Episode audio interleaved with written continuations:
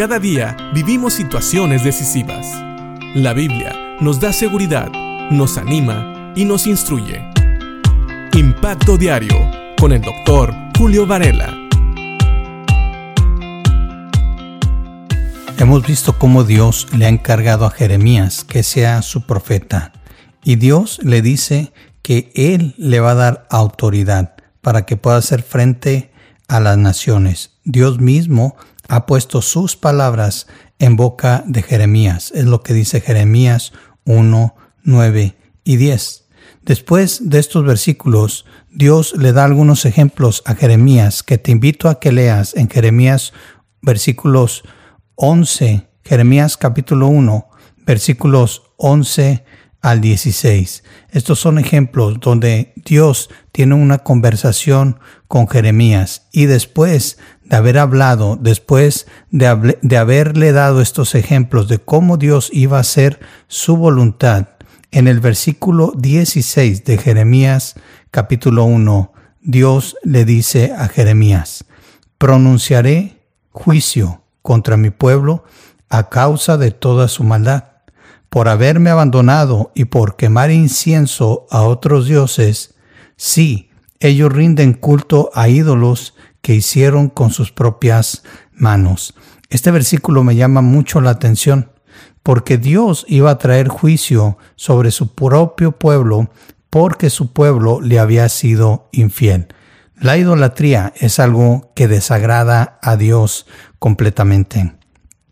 Y sabes, muchas veces nosotros pensamos que ser idólatra es precisamente solamente inclinarse delante de ídolos hechos con nuestras propias manos, como dice aquí, figuras de talla, figuras de madera o tal vez de otro material como el hierro, el bronce, etc.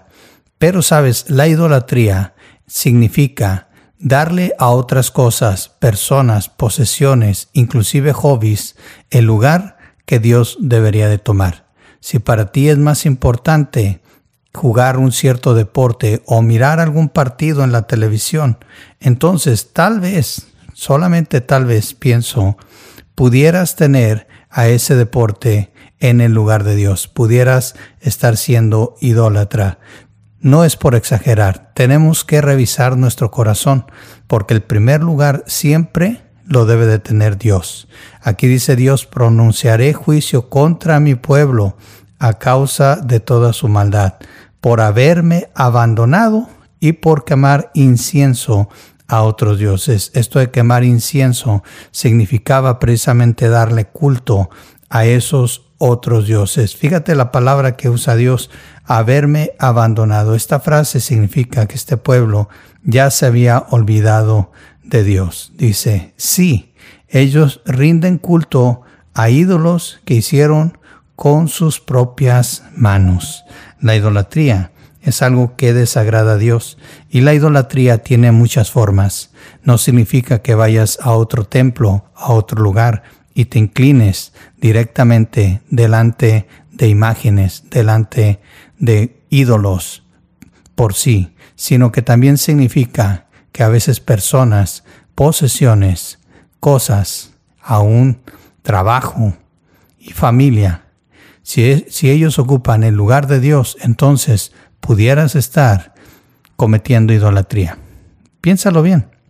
Vale la pena analizar nuestro corazón, porque aunque seamos hijos de Dios, tenemos que guardarnos y tenemos que asegurarnos que el primer lugar en nuestra vida siempre lo tiene Dios.